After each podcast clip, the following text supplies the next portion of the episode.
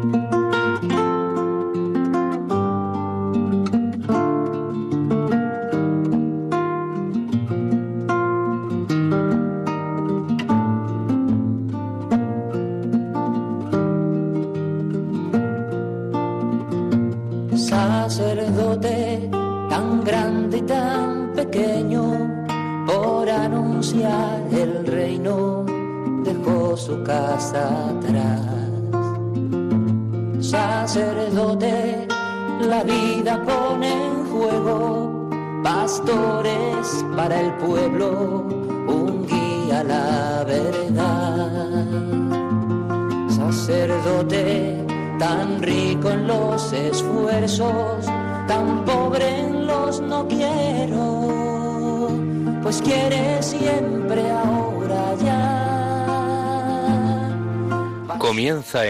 María, Sacerdotes de Dios, Servidores de los Hombres, dirigido por el Padre Miguel Ángel Arribas. En sus manos el pan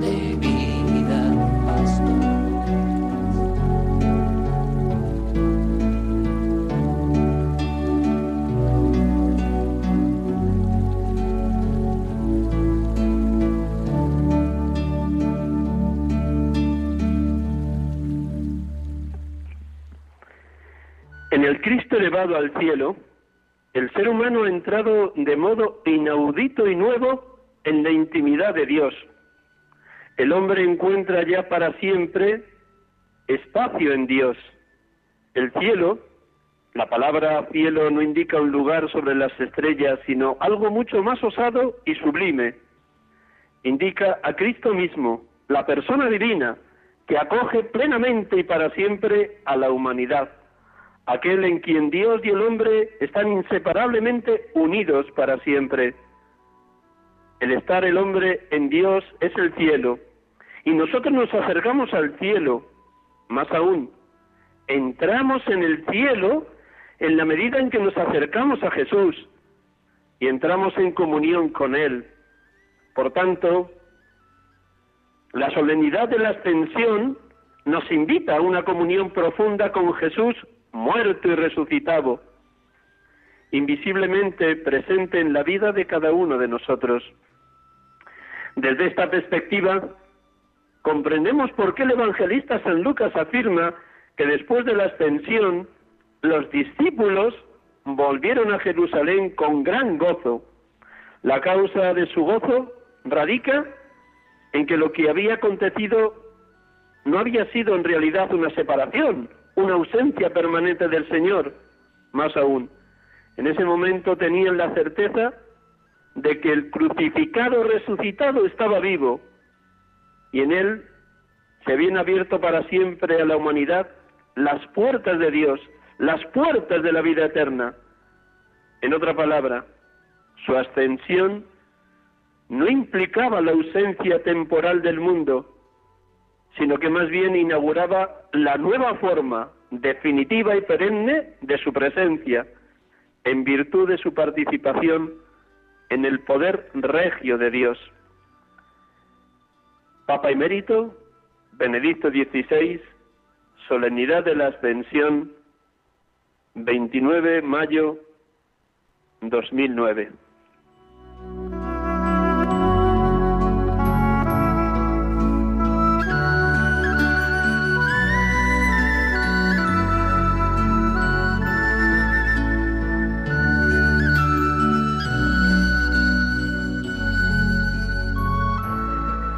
Buenas tardes, hermanos y amigos de Radio María.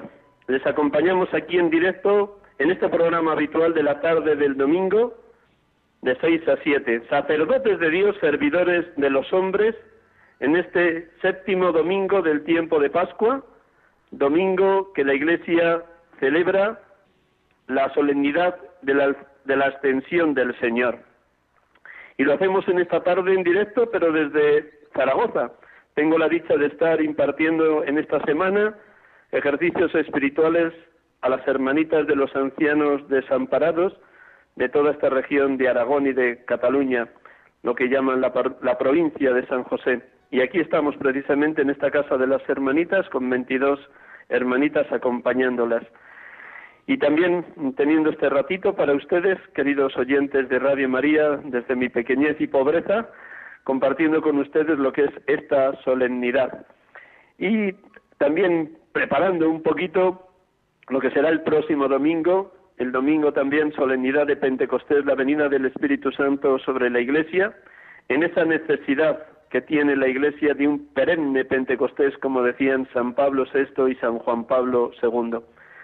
Pues como cada domingo vamos a iniciar el programa orando. Y en este caso y en este domingo, por ser la extensión, lo haremos no con el Evangelio, sino con la primera lectura, que es el inicio del libro de los Hechos de los Apóstoles. Hay un paralelismo muy grande entre el final del Evangelio según San Lucas y el inicio del libro de los Hechos. No en vano es el mismo autor, San Lucas, quien nos ha regalado por obra del Espíritu esta herencia que es la palabra de Dios a través de estos dos libros de la Sagrada Escritura del Nuevo Testamento. Pues sin más, hacemos un instante de silencio, de profundo recogimiento, para que el texto del inicio del libro de los Hechos de los Apóstoles nos cale, ya que la palabra de Dios, que es viva y eficaz, actúa también hoy, está dicha también hoy para cada uno de nosotros, como oyentes de la palabra, como escuchadores de la buena noticia de la salvación, como hijos muy amados del Padre y discípulos y amigos de Cristo. Un instante en silencio para escuchar este texto, la primera lectura de hoy.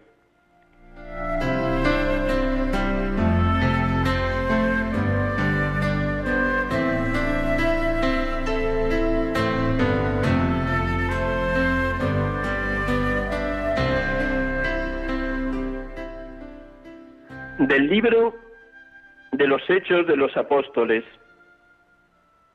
En mi primer libro, Teófilo, escribí de todo lo que Jesús hizo y enseñó desde el comienzo hasta el día en que fue llevado al cielo, después de haber dado instrucciones a los apóstoles que había escogido, movido por el Espíritu Santo.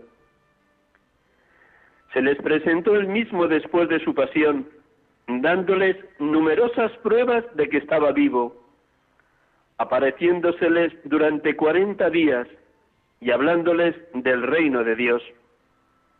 Una vez que comían juntos, les ordenó que no se alejaran de Jerusalén, sino que aguardasen, diciendo, aguardad que se cumpla la promesa del Padre, de la que me habéis oído hablar, porque Juan bautizó con agua, pero vosotros seréis bautizados con Espíritu Santo, dentro de no muchos días. Los que se habían reunido le preguntaron diciendo, Señor, ¿es ahora cuando vas a restaurar el reino de Dios? Les dijo, no os toca a vosotros conocer los tiempos o momentos que el Padre ha establecido con su propia autoridad. En cambio recibiréis la fuerza del Espíritu Santo que va a venir sobre vosotros. Y seréis mis testigos en Jerusalén, en toda Judea y Samaria y hasta el confín de la tierra. Dicho esto, a la vista de ellos fue elevado al cielo hasta que una nube se lo quitó de la vista. Cuando miraban fijos al cielo, mientras él se iba marchando, se les presentaron dos hombres vestidos de blanco que les dijeron, Galileos, ¿qué hacéis ahí plantados mirando al cielo? el mismo Jesús que habéis tomado entre vosotros y llevado al cielo, volverá como le habéis visto marcharse al cielo.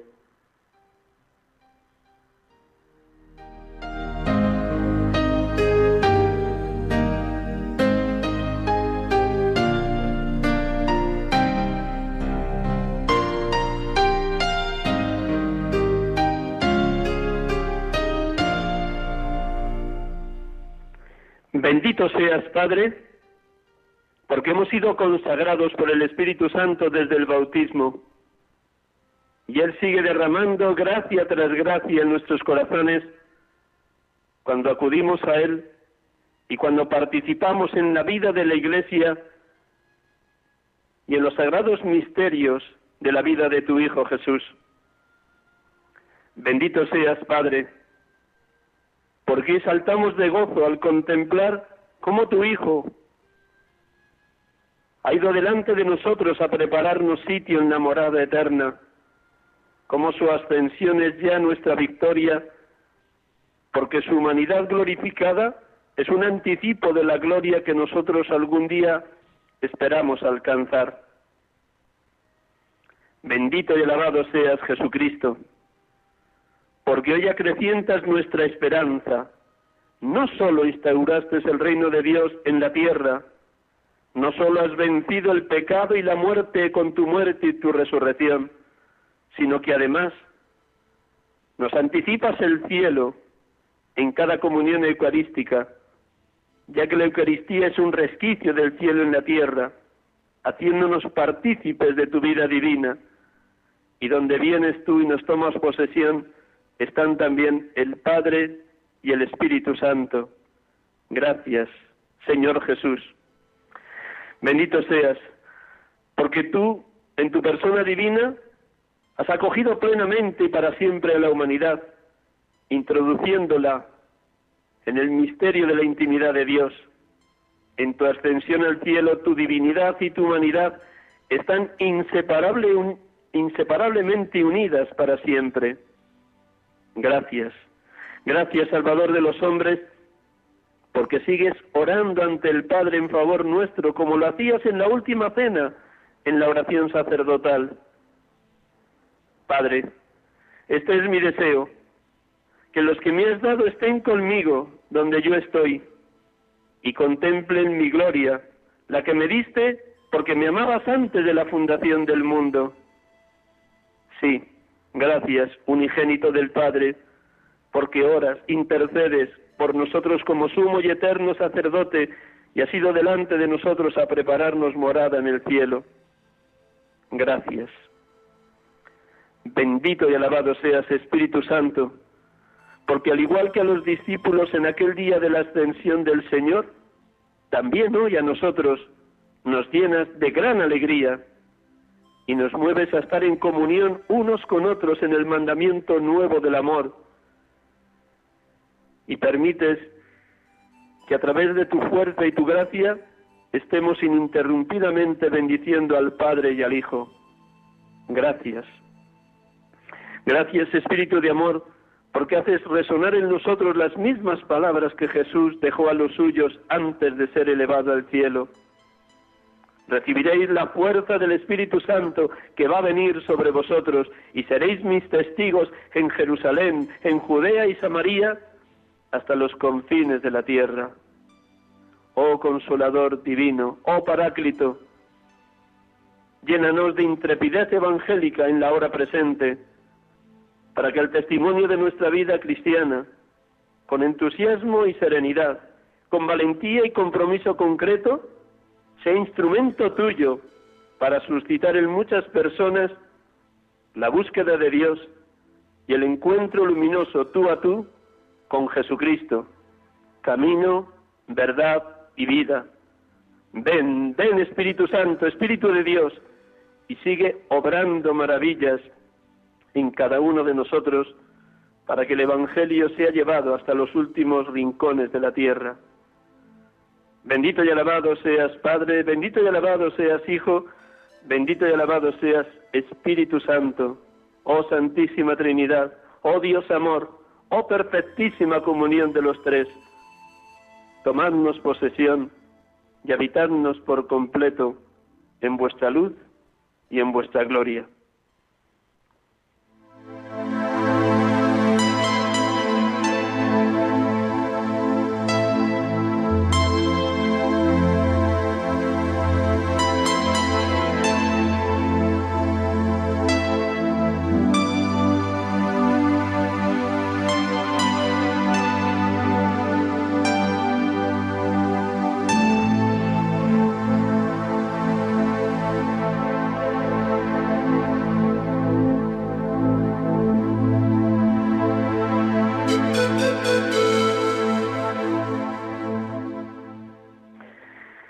Con ustedes aquí en Radio María en este programa habitual de la tarde de los domingos, sacerdotes de Dios, servidores de los hombres, en esta solemnidad de la ascensión del Señor a los cielos.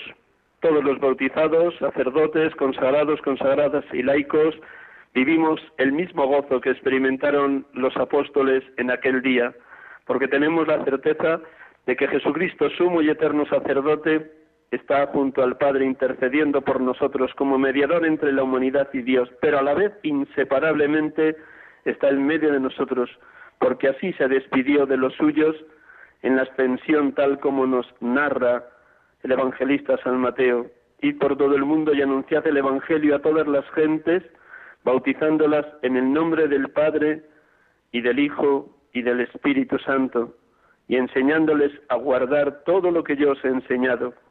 Y sabed que yo estoy con vosotros todos los días hasta el fin del mundo.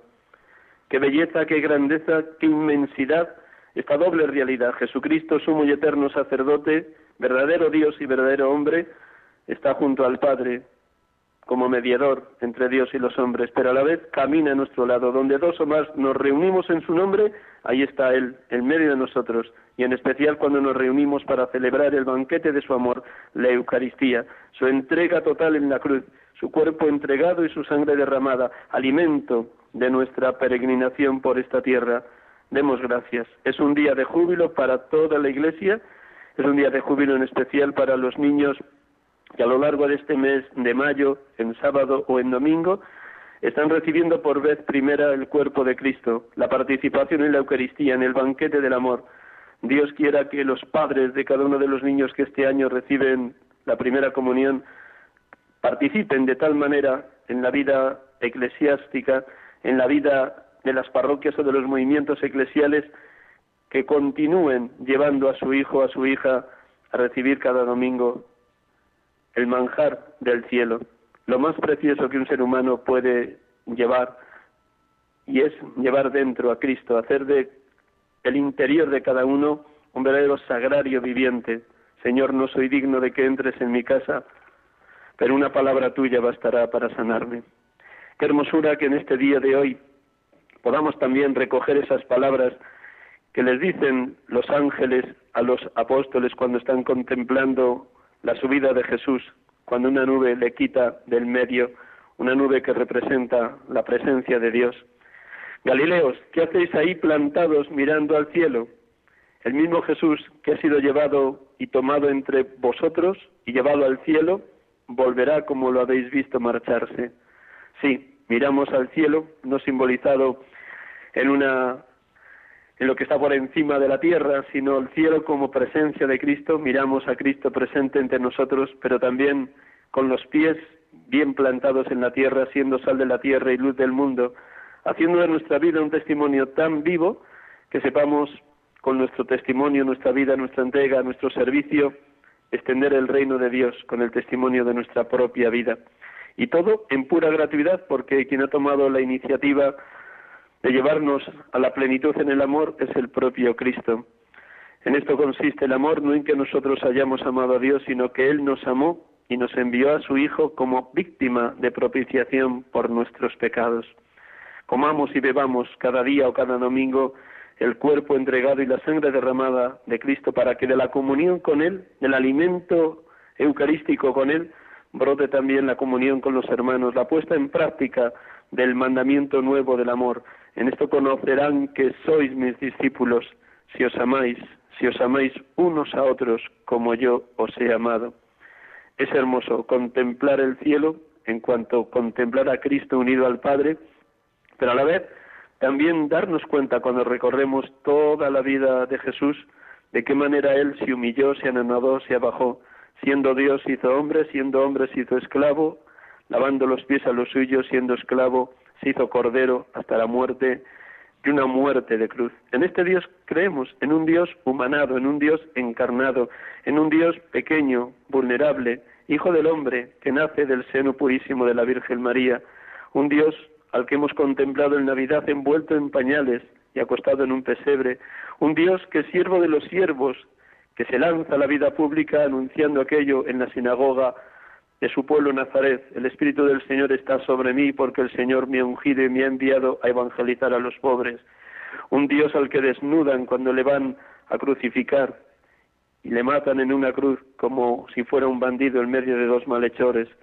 un Dios al que le envuelven en un sudario y le colocan en un sepulcro allí, en el monte Calvario, un Dios que es llorado por su madre, por Juan, el discípulo amado, las mujeres que acompañaban a María en, allí en el monte Calvario. En este Dios creemos, en el Dios humillado, abajado, anonadado, que a su vez ha sido glorificado por el Padre, encumbrado sobre todo, que sobrepasa su nombre sobre todo nombre, de modo que al, al, nombre de Jesús toda rodilla se doble en el cielo, en la tierra, y toda lengua proclame, Jesucristo es Señor, para gloria de Dios Padre. No se va, se queda con nosotros, nos envuelve en su luz, en su gloria, en su esperanza. Y en esa esperanza caminamos, en la certeza de que Él está con nosotros todos los días hasta el fin del mundo. Alegrémonos de un Dios que es amor y que hoy celebramos con tanta alegría, con tanto sentido de fiesta.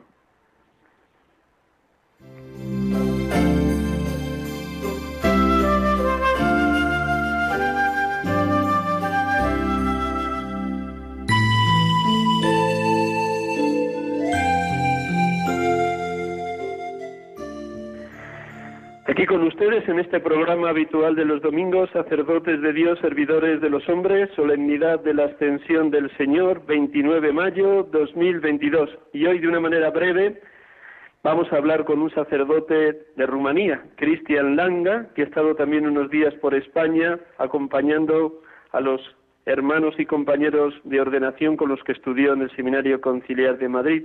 Buenas tardes, Cristian. Buenas tardes.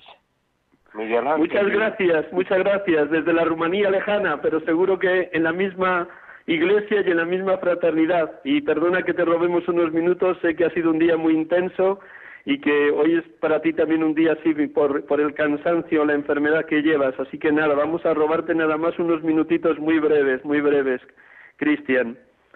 Vale. ¿Cómo te encuentras? Primero te pregunto, bueno, para dar, voy a dar unas pistas tuyas, por lo menos que los oyentes de Radio María sepan quién eres. Pues Cristian Langa es sacerdote de la Iglesia greco, greco-romana o greco-latina. Greco-católica. Greco-católica. Greco-católica, greco-católica de rito bizantino. Es así, ¿no? Sí. Eh, pero te voy a dar, perdona, voy a dar unos pequeños datos a, tus, a los oyentes y luego ya pues te dejamos hablar. Él nació en Cluj-Napoca, que es la capital de, de, esa diócesis, el 3 de abril de 1965 y fue ordenado sacerdote el 6 de agosto de 1995, a los 30 años. Tuve la dicha de asistir a su ordenación en plena calle, porque en aquel momento la Iglesia greco-católica de Rumanía no tenía templos y todas las, eh, las, Eucaristías o las distintas celebraciones tenían que ser hechas en la calle. Estuve estudiando en dos tramos distintos en Roma, en el Instituto Patrístico Agustiniano, de 1995 a 1999 y del 2001 al 2009. Y ahora mismo pues está en distintos cometidos que nos va a comentar él en esa diócesis de Cluj-Napoca. ¿Es así? Sí, más o menos. Muy bien. Bueno, pues. O sea, o sea, vamos a ver, para que para que sea, sea más sencillo para la gente. Algunos, eh, para algunos será más fácil pensar que también en España hay otro rito. Este rito, sí, diverso del nuestro, como historia y como presencia y em, actualidad, ese rito mozárabe. Eh, en, en Italia hay otro rito, en el norte de Italia, en la zona de Milán, el rito ambrosiano, que es mm, algo en algo diverso, diferente del, del rito romano. Así, en Rumanía, la mayor parte no son católicos, son ortodoxos unos 80-85% se declaran ortodoxos. Y los demás, entre varias eh, confesiones y denominaciones cristianas, y están los católicos nada menos que de tres ritos. pues explícanos esos tres ritos rumanos de los católicos rumanos, eh, Cristian. Son tres ritos y de varios idiomas. o sea, está el rito romano que tiene dos diócesis de, de lengua romana. Y, es, y es, hay además cinco diócesis de lengua húngara. Y luego está el, rito bizantino o greco-católico al que pertenezco, eh, que tiene la misma, el mismo calendario, la misma tradición litúrgica, que es diversa de la romana, eh, con la Iglesia Ortodoxa, solo que está eh, unida con, con la Iglesia de Roma, está en unidad y de hecho fue el motivo, prácticamente el único motivo que, se, que fue pedido a nuestros obispos en el 1948, cuando vinieron los comunistas eh, apoyados por, los soviéticos, eh, para no entrar en, en la cárcel, tenían que renunciar a la unidad, a la eh, fidelidad al, al Papa. Si hubieran hecho eso, podrían haber continuado como obispos ortodoxos.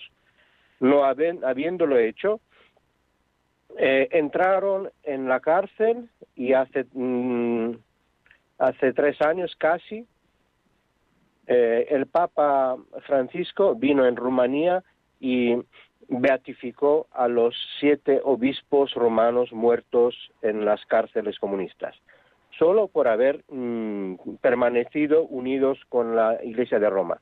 Con lo cual, este es el segundo rito que como una, una, una de las peculiaridades es que mantiene la tradición primitiva de la Iglesia eh, conforme a la cual personas casadas eh, pueden ser ordenadas eh, sacerdotes. Y de hecho, los, los que me conocieron mientras estaba en el seminario en la en, eh, en las en las parroquias en Madrid en, en, los tiempos del seminario conocían mi, mi historia y pienso que así como una una pincelada merece la pena recordarlo eh, mi padre es uno de estos casos que fue sacerdote y que antes de ser ordenado fue mm, estuvo 16 años en la prisión, en la cárcel. Y de hecho somos una familia un poco un poco mm, especial. En cuanto mi hermana nació a los cinco meses después de que mi padre fue em, arrestado, encarcelado, y yo nací un año después, así que entre mi hermana y yo hay una diferencia de casi 17 años. Eh, y fue ordenado, fue ordenado nada más que salir de la cárcel. Dime. Perdona, ya, ya, cuéntanos un poquito qué te contó tu padre de cómo vivió esos 16 años de prisión por mantenerse fiel a la Iglesia Católica en ese rito bizantino. Oye, te, te, te veo muy muy, eh, muy lanzado, muy atrevido, muy atrevido pedirme eh, que te conteste en una, en una, en una frase los 16 años. De hecho, de hecho, eh, pasaron muchos, muchísimos años hasta que mi padre se decidiera a escribir algo de los tiempos, del tiempo eh, mm, vivido en, las prisiones. Y cuando vio la tercera edición de, de esas, llamamos, la, mm, llamamos las mm, memorias, pero es algo diferente, eh, porque las memorias cuentan normalmente los hechos eh, ocurridos, las, las situaciones, pero lo que escribió mi padre fue más bien un recorrido interior, claramente con, con todo o con muchos detalles de los lugares, de las situaciones, de las torturas que, eh, que vivió. Em, y de hecho, cuando vio la tercera edición de, de estas memorias publicadas, eh, se quedó así como muy eh, muy em, algo triste porque dice son 500 páginas, pero ¿cuánto de los 16 años puede ser contenido en 500 páginas? 500 páginas. Eh, ¿Qué decir? A lo mejor dos, dos cosas. Una que ah, tiene que ver conmigo y una que tiene que ver con el sentido eh, dado al sufrimiento, al, al dolor em, vivido en la, en la prisión. Cuando, mm, porque mi padre fue uno de los que contó tranquilamente, eh, con detalles, lo que, lo que ha vivido en, eh, en la prisión, a diferencia de otros que mm, no, no contaron nada porque era un, un, una, ocasión, para vivir otra vez los, eh, los horrores de, de aquellos años. Así que sus familias, en, muchas en muchos casos, no, no saben casi nada, no subieron casi, casi nada de, supieron casi nada de, de lo que han vivido. Las personas son cada una con, con su historia. Mi padre contó muchas cosas. Eh, cuando entró en la prisión en el 1948 y salió en el 1964. Un año más tarde nacía yo.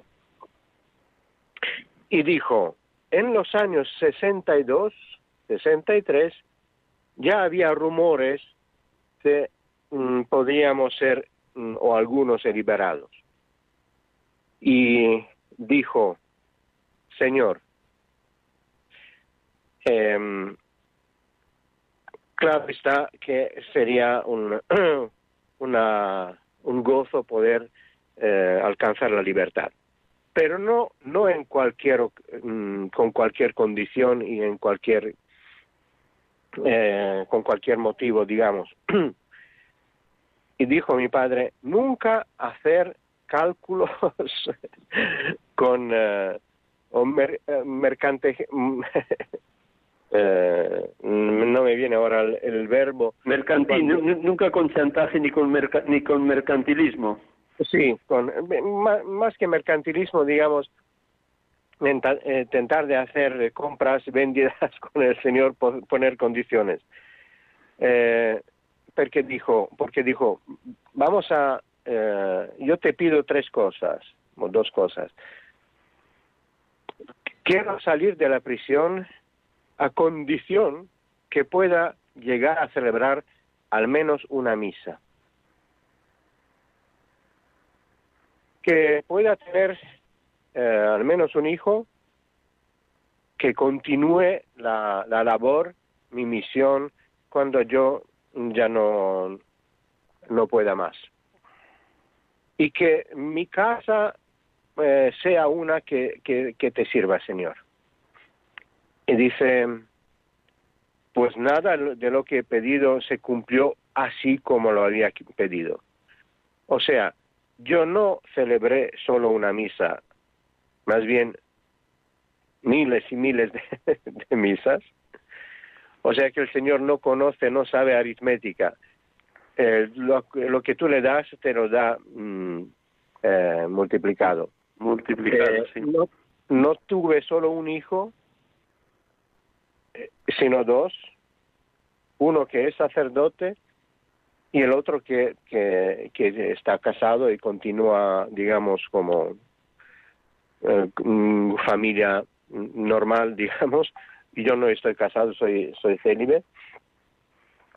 Y en la, en la familia hay otros, hubo otros dos sacerdotes, un sobrino mío que está en Madrid, el, el hijo menor de mi hermana, con los discípulos de, de los corazones de Jesús y María, y estuvo el marido de, de mi hermana, sacerdote, que murió hace unos años. Así que tampoco, digamos, que, mm, que hubiera al menos una persona que sirviera al Señor. Fue, eh, digamos, la respuesta del Señor. La otra cosa que recuerdo o que quiero recordar fue una síntesis. Mi padre dijo eh, cuando varias gente le había preguntado, pero no fue difícil, no fue inútil, no fue eh, sin eh, resultado esperado todo este periodo en la cárcel. Dice, mm, nada de eso. Aunque solo una alma, a través de los años que he pasado en la prisión, alcanzara la, la, la salveza, los 16 años son nada eh, de frente a la eternidad.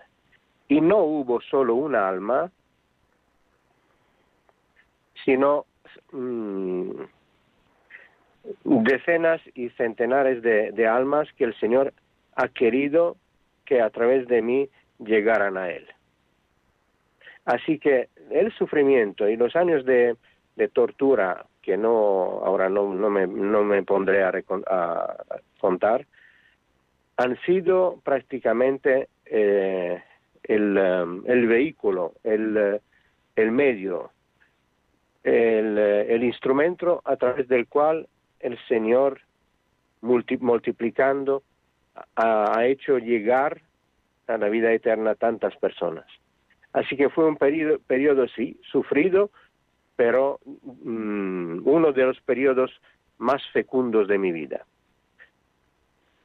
Eh, así que yo soy fruto también de, de, aquel sufrimiento, de aquella, aquella hecha al Señor en los años de, prisión. Y cada día mm, que pasa me doy cuenta cuánto consigue cuanto alcanza el Señor, no obstante mi pequeñez y mi miseria. Que de lo que hace, incluso a través de, de, mis, eh, de mis errores, de mis pecados, de mis caídas, pero cada día es más pregnante, más eh, evidente la labor que hace como para decir lo único que tienes que hacer es no decir no. Y pienso que es una... Me, viene en mente una... una un episodio del Evangelio con el, eh, el ciego de nacimiento. Y cuando los fariseos preguntan, nosotros también somos ciegos. Y quiero recordar esto por una, mientras hablábamos o hablaba, me venía en mente eh, una, una verdad que tantas veces mm, olvidamos. Em, todos somos ciegos en la medida en que pasan los hechos, los acontecimientos, incluso brutos de nuestra vida, y los miramos sin entender nada hacia dónde va mi vida. Estoy al margen del, eh, del camino de mi vida, mendigando, eh, mirando sin, sin entender, sin sentido. Todos hemos recibido la mirada de Dios sobre nosotros, sobre el mundo, sobre la vida, con, eh, con el bautizo. Pero tantas veces es como si fuera una mirada desactivada como si no, no utilizada. Tienen ojos y no ven. Así que mm, es una, eh, es un, eh, cada, cada día, cada hecho, cada persona encontrada es un reto, es una provocación a volver a activar la mirada de Dios que ve en la ceguera de aquel eh, ciego de nacimiento ocasión privilegio eh, para manifestar el poder de Dios, la gloria de Dios.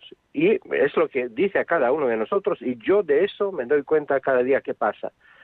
No obstante, yo mismo, mí mismo, el Señor ve y hace nacer a través de mí cosas grandes. Y esa mirada hay que pedirla cada día. Señor, que yo vea como tú ves. Que yo en esa enfermedad, en esa caída, en ese pecado, en esa, en, esa maldad,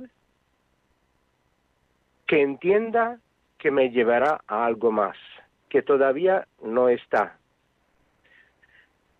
Así que mm, eso en, muy malamente eh, intento a, vivirlo y a transmitirlo a los que tengo alrededor, sobre todo a los seminaristas. Estoy en el seminario como padre espiritual eh, parcialmente, eh, o sea, algunos días en, semana voy en, el seminario. Estoy como labor en la delegación de la pastoral familiar con llevo también un grupo de, familias em,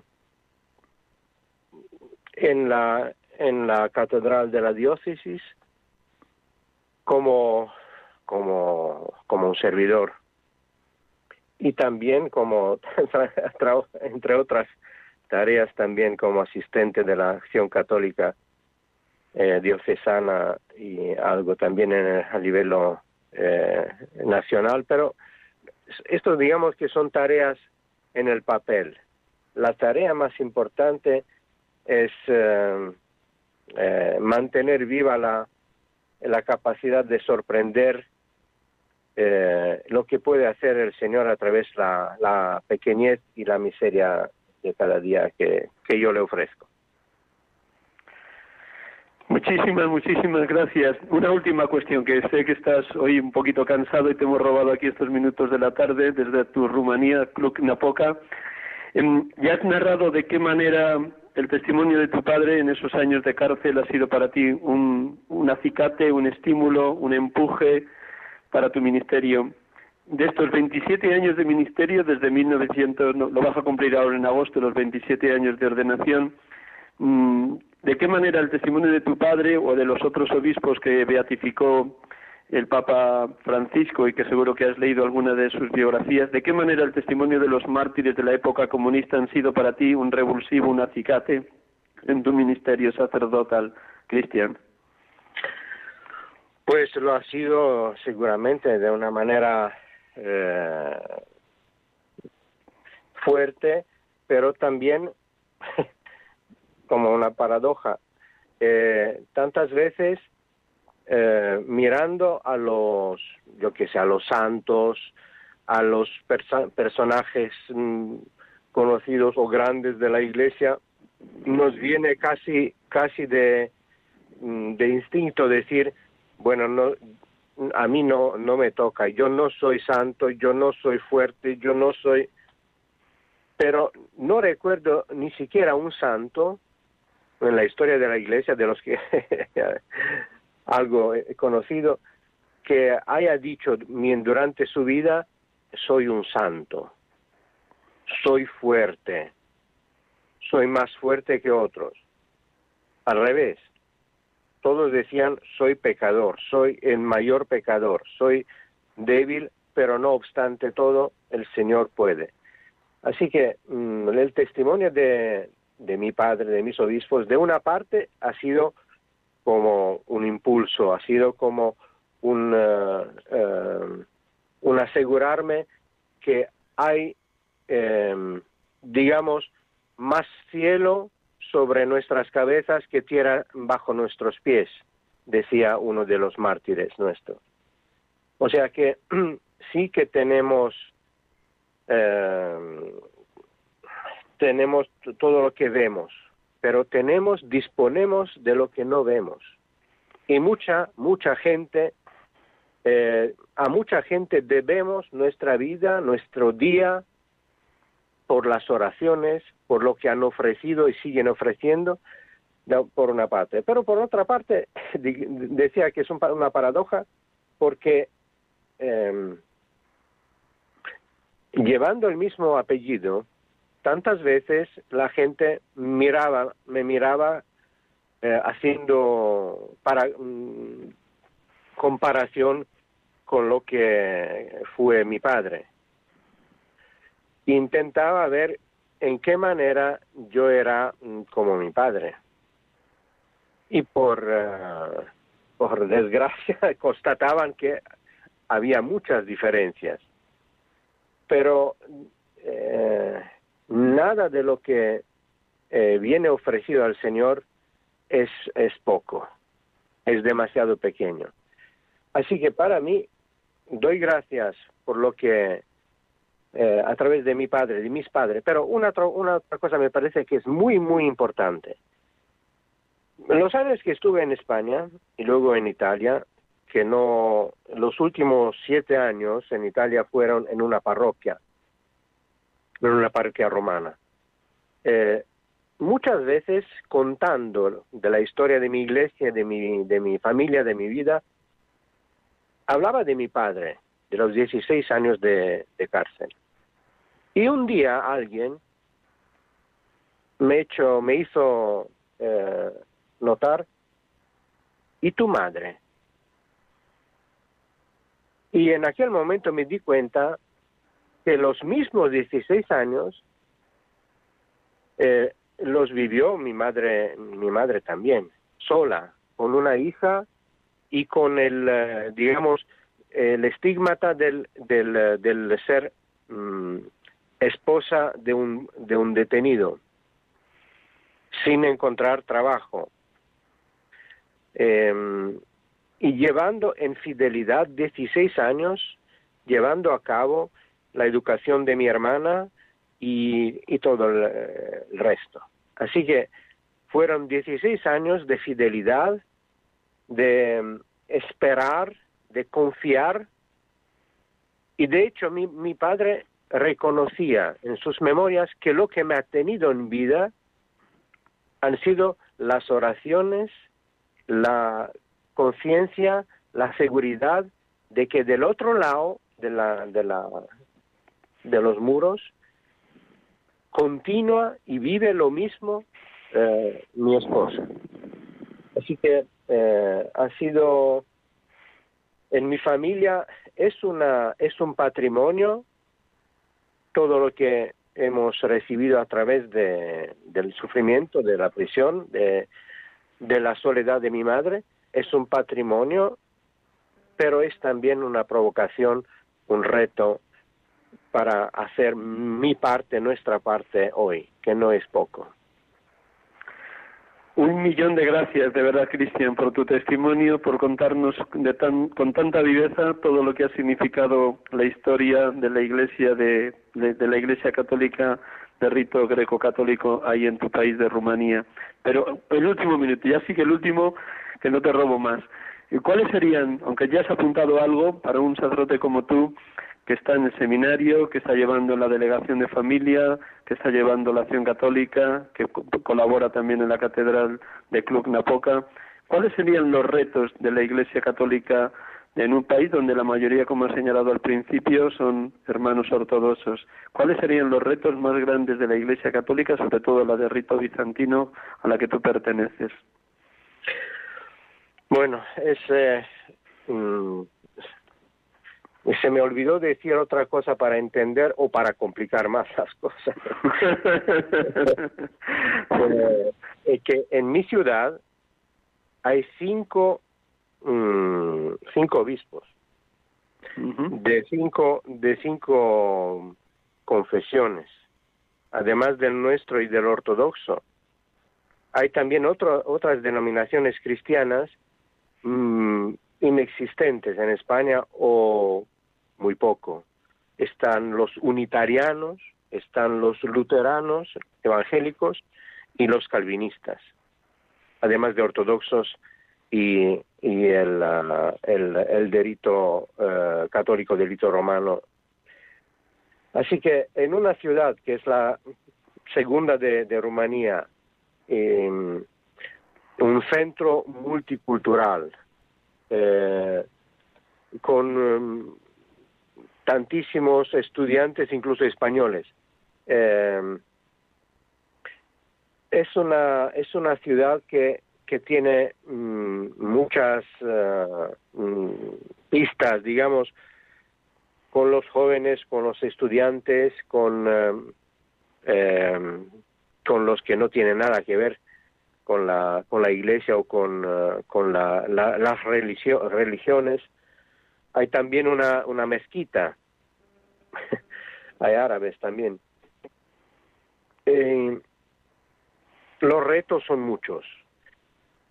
Y siempre viendo eh, numéricamente y materialmente la, la pobreza que, que, tenemos. Y cada día podría ser un, un motivo de, de, de, perder la, el coraje, la esperanza, la convicción y hacer las cosas por inercia, por costumbre, por tradición, y este es un reto, no dejarse llevar por las cosas que se ven, sino más bien por las cosas que no se ven, pero las, las conocemos. Y me sea, me sea permitido que la cosa que no se ve es eh, la, fidelidad de Dios. Así que es un reto contra la, la falta de, de, horizonte. Eh, otro es, eh, obviamente, como en, todas partes, mm, hacer volver la gente en, en, la iglesia después de los años de restricciones de estos dos años. Y hay mucha gente que, algunos por miedo eh, enraizado, otros por comodidad, otros porque dice, bueno, ya que dos años pudimos sin, ¿por qué no continuar sin?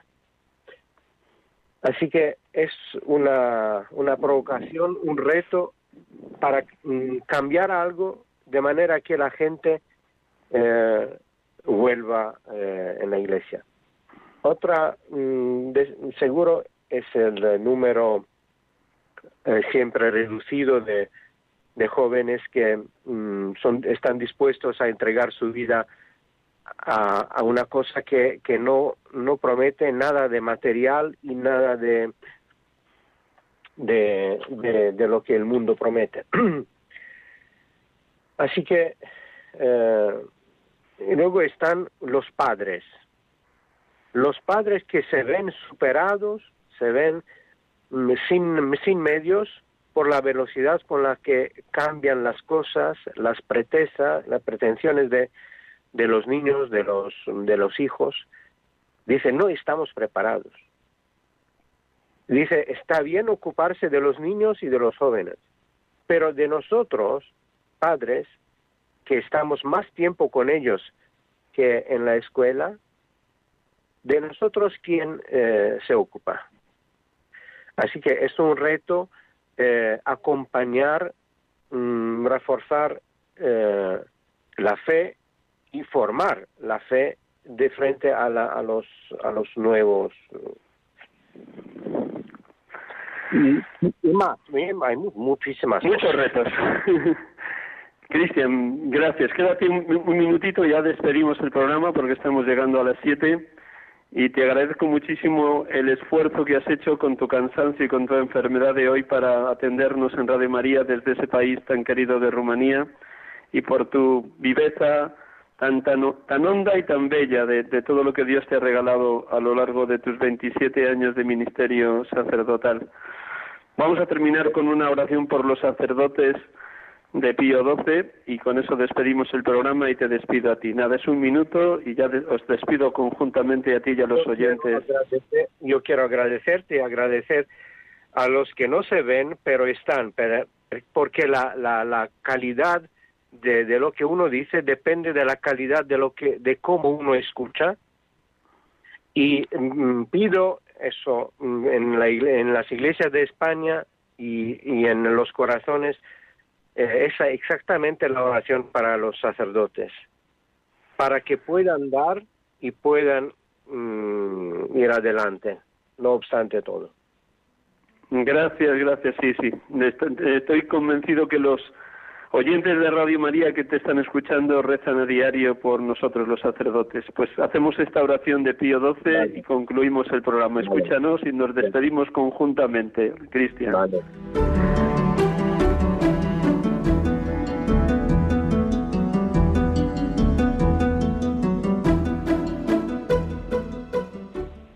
Jesús, pontífice eterno, buen pastor, fuente de vida, que con singular generosidad en tu dulcísimo corazón nos has dado nuestros sacerdotes para que podamos cumplir plenamente los designios de santificación que tu gracia inspira en nuestras almas.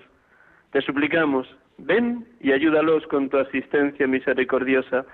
Sé en ellos, oh Jesús, fe viva en sus obras, esperanza inquebrantable en las pruebas, caridad ardiente en sus propósitos, que tu palabra, rayo de eterna sabiduría, sea, por la constante meditación suya, el alimento diario de su vida interior, que el ejemplo de su vida y su pasión se renueve en su conducta y en sus sufrimientos, para que la enseñanza alivie, sostenga y eleve a los hombres y mujeres que arrastran penas. Concédeles, oh Señor, a los sacerdotes desprendimientos de todo interés terreno y que solo te busquen a ti y busquen tu mayor gloria. Concédeles ser fieles a sus obligaciones con pura conciencia hasta el último momento de su vida y cuando la muerte del cuerpo entreguen en tus manos la tarea bien cumplida, dales, oh Jesús, tú que fuiste su maestro en la tierra, la recompensa eterna, la corona de justicia en el esplendor de los santos. Amén.